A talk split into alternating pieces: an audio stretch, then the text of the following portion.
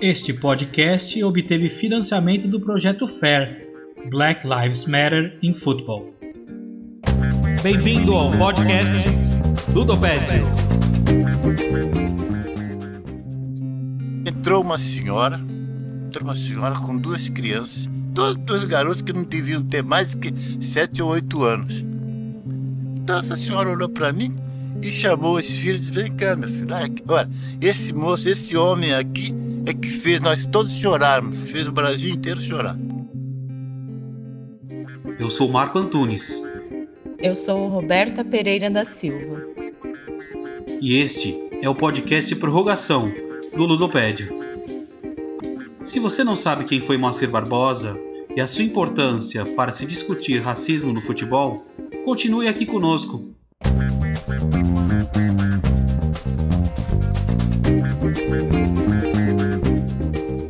Neste primeiro e nos próximos programas, iremos discutir o racismo estrutural no futebol brasileiro.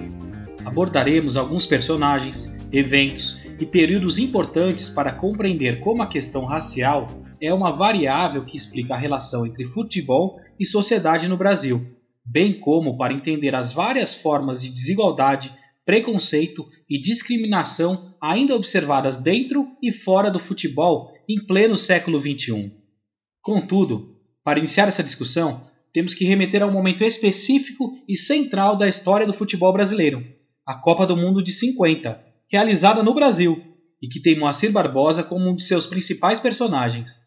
A busca por explicações para a derrota brasileira no dia 16 de julho de 1950, que ficou conhecido como Maracanaço, revela como o racismo estrutural funciona no Brasil. Mas, antes de avançar nessa narrativa, é preciso recuar um pouco no tempo e contextualizar a importância desta Copa para o Brasil.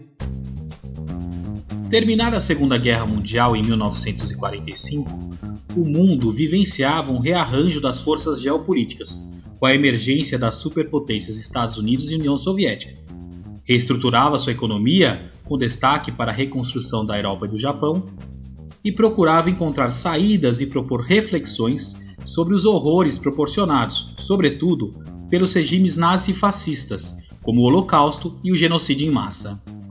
É nesse processo que são fundadas organizações intergovernamentais, tais como a ONU e a Unesco, com o objetivo de promover, respectivamente, a cooperação internacional e a paz mundial, bem como o desenvolvimento de programas mediante a educação, as ciências naturais, as ciências humanas, a cultura e a comunicação. Uma série de estudos levaram a discutir sobre totalitarismo, progresso, etnocentrismo, diversidade cultural e teorias pseudocientíficas eugênicas e racialistas em voga até então. Nesse período que, em 1949, é idealizado o projeto Unesco, com central atuação do antropólogo brasileiro Arthur Ramos. Considerando o aspas, laboratório de civilização, no qual o Brasil havia se transformado ao longo de sua história, com a presença de indígenas, negros e brancos, um plano de trabalho foi estabelecido para a realização de pesquisas neste país, exatamente por se acreditar, a despeito das profundas desigualdades raciais e da existência do racismo, que negros e brancos viviam relativamente em harmonia e livre das tensões raciais. A imagem do Brasil enquanto, abre aspas, paraíso racial vinha dos séculos anteriores por meio dos relatos de viajantes e tinha sido reforçada com a formulação da tese da democracia racial, respaldada por intelectuais como Gilberto Freire. Correspondente às expectativas internacionais, acreditava-se que, com o projeto Unesco, o Brasil poderia oferecer, abre aspas, a solução mais científica e mais humana para o problema tão aguda entre os povos, da mistura de raça e de culturas. É exatamente nesse contexto histórico em que o Brasil se colocava como modelo de relações étnico-raciais que o país sediou a Copa do Mundo em 1950, uma das competições esportivas internacionais que haviam sido interrompidas com a eclosão da Segunda Guerra Mundial em 1939. Destituída recentemente a ditadura de Getúlio Vargas, o Brasil vivia novo período democrático com Eurico Gaspar Dutra e de crescimento econômico. Em tempos de populismo, a construção do maior estádio do mundo, o Maracanã, para 200 mil pessoas, era a prova, abre aspas, imortal da grandeza do nosso povo, fecha aspas, e do destino nacional, conforme palavras do Jornal dos Esportes, numa típica demonstração ufanista. Além do Rio de Janeiro, São Paulo, Belo Horizonte, Curitiba, Porto Alegre e Recife foram as cidades sedes escolhidas. A organização ou desorganização do torneio fez com que várias seleções desistissem de disputá-lo, o que contribuiu para que fosse a Copa com menor número de participantes. Divididos em quatro grupos desiguais, avançaram ao quadrangular final: Brasil, Suécia, Espanha e Uruguai, cujo sorteio e combinação de resultados fizeram com que brasileiros e uruguaios decidissem o título no confronto derradeiro. Antes dele, porém, a seleção brasileira havia goleado a Suécia, então campeã olímpica, por 7 a 1, e a invicta Espanha por 6 a 1, com direito a coros de olé e a entoação da marchinha de carnaval Touradas de Madrid. Com placares tão dilatados, o clima festivo tomou todos os atores, tornando-se inimaginável uma derrota. As manchetes de vários jornais na véspera da partida contra o Uruguai corroboraram isso. Uma vitória ainda maior é o que todos desejam, escreveu o Globo. Amanhã venceremos o Uruguai, registrou a Gazeta Esportiva. Amanhã, 200 mil pessoas assistirão à sua consagração, redigiu o Diário Carioca. A notícia que mais mexeu com o brio dos uruguaios foi a do jornal O Mundo que ilustrou a capa com uma foto dos jogadores brasileiros perfilados, contendo a inscrição: Estes são os campeões do mundo. A CBD havia, até mesmo, mudado o local de concentração para tentar evitar o já ganhou. Porém, não impedia a presença constante de políticos e empresários ávidos por projeção e garotos propaganda. O ápice do oportunismo político e da pressão sobre os atletas ocorreu pouco antes do início da partida, no discurso do prefeito fluminense Ângelo Mendes de Moraes, que, aliás, dava o primeiro nome ao Maracanã. Vós, brasileiros, a quem eu considero os vencedores do campeonato mundial. Vós, jogadores, a que menos de poucas horas serei aclamados campeões por milhões de compatriotas vós que não possuía rivais em todo o hemisfério, vós que superais qualquer outro competidor, vós que eu já saúdo como vencedores, cumpri minha promessa construindo esse estádio. Agora façam o seu dever, ganhando a Copa do Mundo. Jogadores do Uruguai, o desporte no Brasil saúda, com o coração aberto. Jogadores do Brasil, 52 milhões de brasileiros esperam pelo título mundial. Não frustrem essa esperança. Sobre o jogo em si, após um domínio inicial brasileiro, os uruguaios equilibraram a peleja e o primeiro tempo acabou 0 a 0. Eram equipes que se conheciam e, inclusive, haviam disputado amistosos pouco antes da Copa. O lance mais comentado teria sido um aspas, bofetão que Obdúlio Varela teria dado em bigode. Na memória que se construiu a posteriori, o incidente teria contribuído para as insinuações de covardia do médio direito brasileiro, que era negro. Logo aos dois minutos da segunda etapa, o Brasil abriu o placar em chute de friaça. Enquanto os torcedores estavam em êxtase, Obdúlio pegou a bola e foi conversar com o Bandeirinha, atrasando o reinício da partida. 19 minutos depois, veio o empate em jogada de Guidia, pela ponta direita, encontrando Schiaffino, livre no meio da área. Aos 34 minutos, o fatídico lance que Guidia, disparando novamente pela direita, passou por Bigode e, ao invadir a área, chutou antes da cobertura de Juvenal, acertando no contrapé entre a trave e Barbosa, que se adiantaram um pouco para o meio tentando evitar um possível passe para trás ponteiro direito, corre Guidia, aproxima-se do gol do Brasil e atira! Gol! Gol do Uruguai, Guidia! Segundo gol do Uruguai! Após o gol sofrido, a seleção brasileira tentou reverter o resultado, mas esbarrou na marcação, em boas defesas de Maspoli e no curto tempo. Encerrado o jogo, os uruguaios não acreditaram na vitória e os brasileiros na derrota. A inesperada conquista fez com que fosse alterado o protocolo de entrega do troféu, e o próprio Jules Rimet improvisou um pronunciamento no gramado. Os bicampeões mundiais deram a volta olímpica e foram saudados por parte da torcida. De acordo com a memória construída, na saída do Maracanã, era possível escutar o arrastar dos calçados das pessoas. Tamanho o silêncio. Nas palavras hiperbólicas de Nelson Rodrigues, cada povo tem sua irremediável catástrofe nacional. Algo assim como uma Hiroshima. A nossa catástrofe, a nossa Hiroshima, foi a derrota frente ao Uruguai em 1950.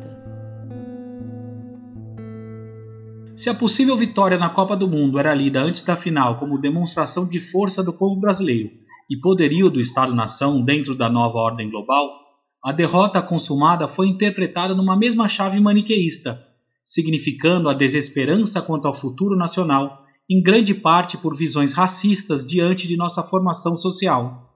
Frustrados e envergonhados, a busca por culpados era algo esperado dentro dessa lógica.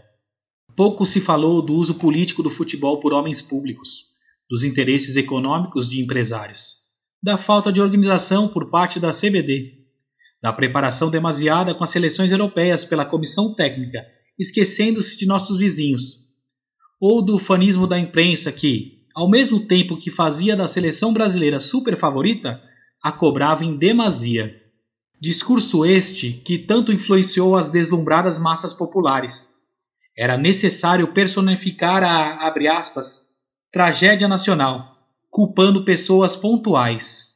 As palavras e a narrativa construída por Mário Filho em O Negro no Futebol Brasileiro tiveram um papel fundamental. Quase todos se viraram, era contra os pretos do Scratch. O culpado foi Bigode, o culpado foi Barbosa, e vinham as acusações do brasileiro contra os brasileiros. A verdade é que somos uma subraça, uma raça de mestiços, uma raça inferior.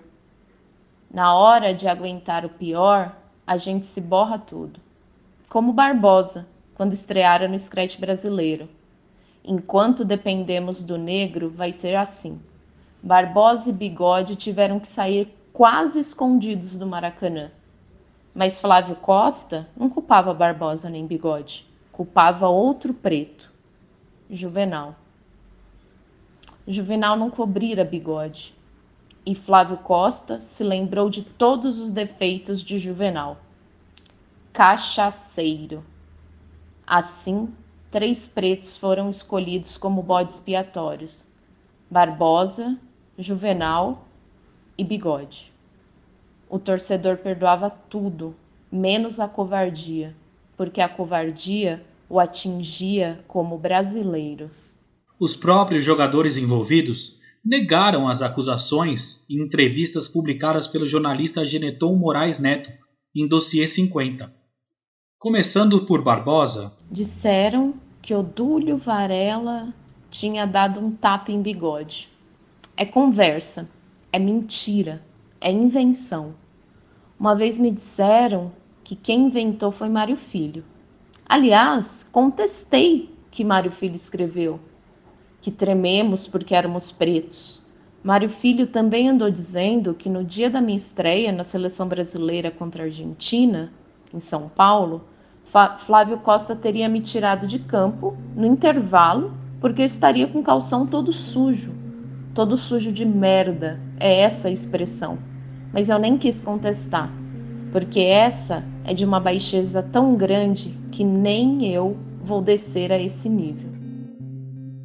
Bigode, por sua vez, não escondeu a amargura nem deixou de criticar a imprensa. Não houve agressão nenhuma de Obdurno Varela. A injustiça maior foi essa, contra mim. Eu sinto até hoje. É uma covardia o que fizeram. Uns dizem que Obdurno Varela cuspiu. Outro que foi um tapa e eu não reagi. É uma calúnia. Não houve reação porque não houve agressão. Obdulo Varela deu um tapinha em mim pelas costas para pedir calma. Eu tinha dado uma pancada em Júlio Pérez, um jogador que tinha uma habilidade desgraçada. Nesse momento, quando dei entrada, Varela veio me dizer: Muchacho, calma. Fiquei olhando para o juiz, com medo da expulsão. Se o Brasil perder com a minha expulsão, quem sofreu mais fui eu, com essa calúnia. Juvenal, por fim, expõe sua versão e seus sentimentos. Barbosa e Bigode foram crucificados. Depois eu. Mas acho que os culpados pelo lance do gol do Uruguai foram os 11 jogadores. Nós que perdemos o jogo. Bigode teve uma infelicidade. Barbosa teve outra infelicidade. A socióloga Fátima Antunes explica como essa memória foi construída ao longo do tempo. A memória que se construiu sobre a Copa de 50, sobretudo na grande imprensa, é, começou com uma discussão baseada nos fatos, mas em alguns fatos, e também não começou imediatamente após a Copa, né? as primeiras matérias publicadas na, na imprensa, logo depois do, do, do fim da Copa do Mundo, elas enaltecem a vitória do Uruguai e também a civilidade do brasileiro, a capacidade que ele havia demonstrado né, de organizar um evento como aquele e construir um estádio como o Maracanã, enfim, era nesse sentido a, a discussão que se fazia. À medida em que o tempo foi passando, em que a partida em si foi ficando mais distante na memória, alguns fatos ocorridos em campo foram sendo mais debatidos que outros.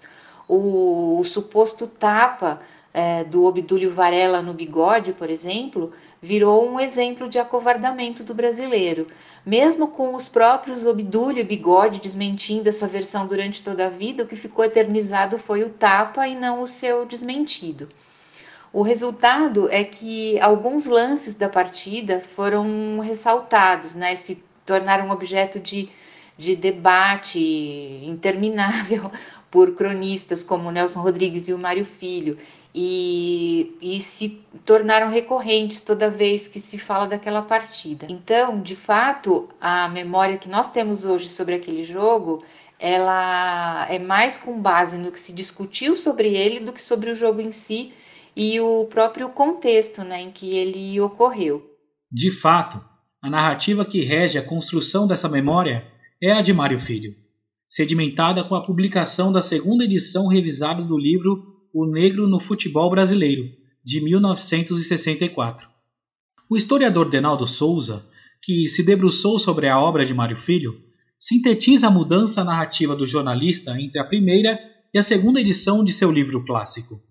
O Negro no Futebol Brasileiro é provavelmente o livro mais debatido, seja no meio acadêmico ou no meio jornalístico, que aborda o futebol brasileiro. Ele teve duas edições em livro. Uma primeira em 1947, comportando quatro capítulos, que na verdade é uma compilação de artigos publicados por Mário Filho no jornal o Globo um ano antes, em 1946 foram um total de 66 artigos que foram colocados em formato de brochura no ano seguinte, com poucas modificações, uma reorganização dos parágrafos e uma mudança, essa sim um pouquinho mais significativa na sua conclusão. O livro cria uma narrativa desde a origem do futebol brasileiro até as décadas de 30 e 40, quando surgem as figuras de Leônidas da Silva e Domingos da Guia.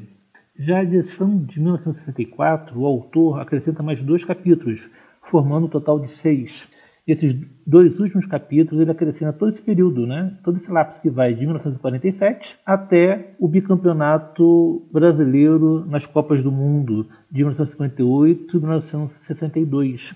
E nesse interregno pegando as derrotas marcantes na Copa de 50 e na Copa de 54. Entretanto, a principal mudança entre as edições 47 e de 64 não foi apenas o simples acréscimo de dois capítulos, ocorreu uma mudança de sentido na narrativa. Na edição de 47, o autor estava sob forte influência da ideologia da democracia racial de Gilberto Freire. Nessa narrativa, os negros e mulatos, depois de vários percalços, conseguiu conquistar um lugar no futebol profissional, conseguindo com isso um reconhecimento social perante a sociedade brasileira. Quando a primeira edição foi lançada, em 1946 como artigo, em 1947 como brochura, o grande herói do futebol brasileiro era Leônidas da Silva, o Diamante Negro. Entretanto, ele era rebelde demais para o gosto de Mário Filho, indisciplinado demais, incriqueiro demais. Daí ele dividiu com o Domingos da Guia como as figuras mais importantes dentro dessa cosmogonia criada por Mário Filho. Né? Jorge da Silva, o Dionisíaco, Domingos da Guia, o Apolíneo. Um equilibrando o outro para formar isso que nós chamamos de Brasil de identidade brasileira. Agora, em 64, não. O principal jogador, apesar de Garrincha, era Pelé. E, de certa maneira, se compararmos Pelé com Leônidas da Silva, são duas figuras opostas. Né? Pelé, ao contrário de Leônidas, era disciplinado, racional, trabalhador e negro. 100% negro e que amava ser negro e tinha orgulho de ser negro, de ser filho de pais negros esse era Pelé, aquele herói que Mário Filho sempre tinha sonhado para terminar o seu grande clássico, que era o negro do futebol brasileiro. Porém, para que isso ocorresse, ele tinha que fazer algumas mudanças nesse grande clássico, que é o negro do futebol brasileiro. Mas não mais como entidades máximas dessa cosmogonia, mas no máximo como um escudeiro, como um fiel escudeiro desse rei, dessa realeza que era Pelé.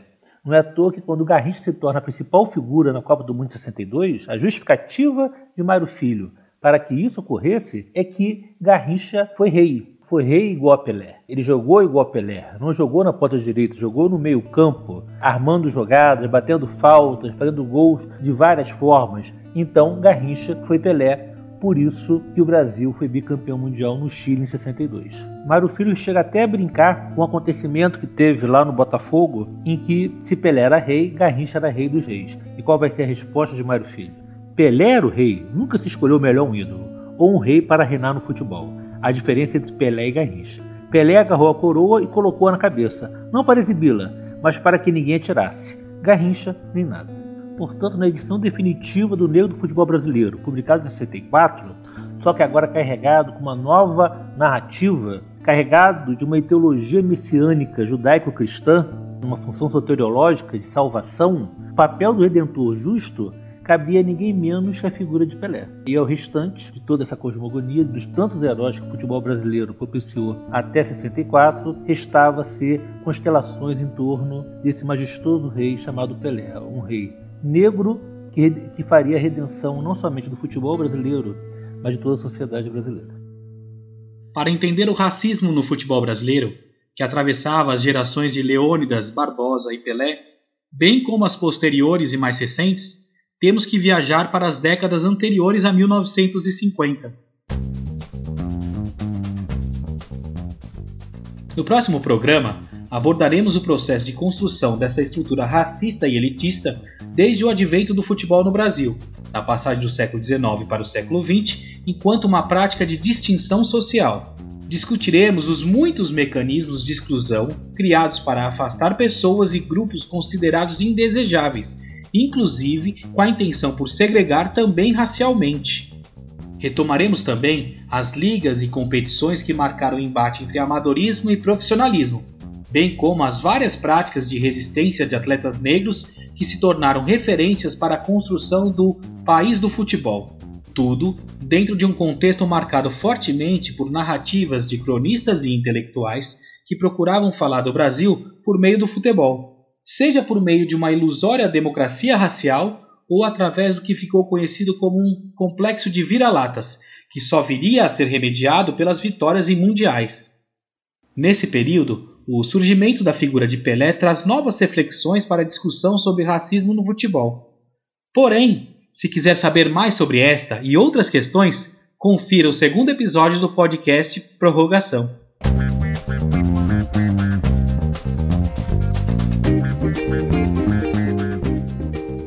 Podcast Prorrogação faz parte da Ludosfera. Acompanhe o Ludoped no Twitter, arroba Ludopédio, no Instagram, arroba Ludopédio, no Facebook, Ludopédio Futebol e também no YouTube. Conheça os lançamentos da editora Ludopédio em nosso site. Ajude o Ludopédio por meio do financiamento coletivo e garanta a continuidade da divulgação científica sobre futebol.